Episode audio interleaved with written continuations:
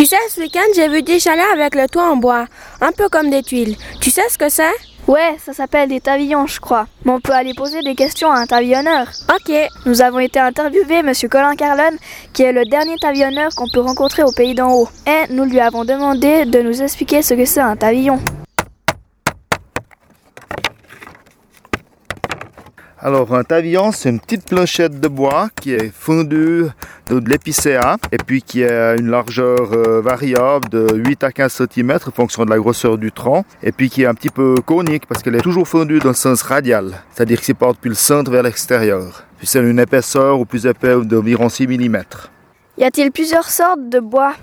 Alors pour le tavillon, on emploie seulement l'épicéa, mais il y a d'autres formes de couverture en bois. Euh, c'est le bardeau, qui se pose euh, comme la petite tuile, c'est-à-dire les, tous les, des planchettes euh, de à peu près un centimètre d'épais qui sont posées côte à côte. Puis le rang suivant, on couvre les joints pour que ça soit étanche. Alors pour ce genre de couverture, on peut employer de l'épicéa ou du mélèze ou bien du douglas, euh, différentes sortes de bois. Sur la terre entière, de toutes les régions du monde, on trouve des couvertures en bois.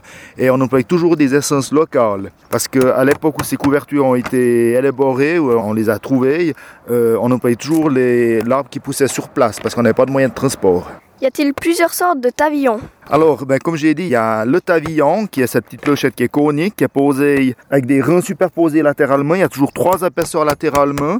Et puis le, le bardeau qui est posé côte à côte. C'est les deux principales techniques. Comment est-ce qu'on les pose? Alors, le tavillon, il est posé par superposition latérale. C'est-à-dire qu'on pose un tavillon, puis le suivant, on le décolle d'un tiers de la largeur, et ainsi de suite. Donc, comme ça, on a toujours trois épaisseurs. Et puis, dans la hauteur, on décolle toujours de 11 cm euh, ce qui fait qu'on a quatre couches parce que les avions font 45 cm de long. Pour le, le, bardeau, on les pose côte à côte. C'est des planchettes d'un centimètre d'épais qui sont posées côte à côte de toutes les largeurs. Et puis le rang d'après, on décolle de 14 cm et puis on décolle les joints d'au moins 3 cm pour pas que l'eau puisse euh, pénétrer.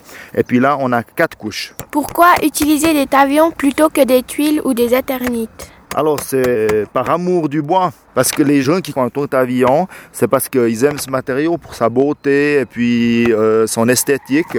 On peut faire des magnifiques choses comme des cheminées euh, en tavillon. Et puis c'est aussi un matériau de couverture qui s'adapte très bien à la montagne parce que quand il y a beaucoup de neige et puis que le toit se déforme sous la neige, le tavillon il suit tous les mouvements de la toiture. Alors que par exemple euh, l'éternite ou bien les, les tuiles se cassent. Qui sont vos clients Alors on a deux sortes de clientèle. Un, c'est les chalets d'alpage. C'est la base du travail du tavillonneur, c'est de couvrir les chalets d'alpage. C'est là que ça s'emploie le plus. Et puis maintenant, de plus en plus, on a sur les chalets d'habitation, on, on impose parce que les gens qui construisent des chalets aiment bien voir euh, le tavillon sur leur toit. Nous espérons que vos tours en tavillon auront du succès. Cela nous a fait comprendre ce que c'est un tavillon et pourquoi cette couverture disparaît.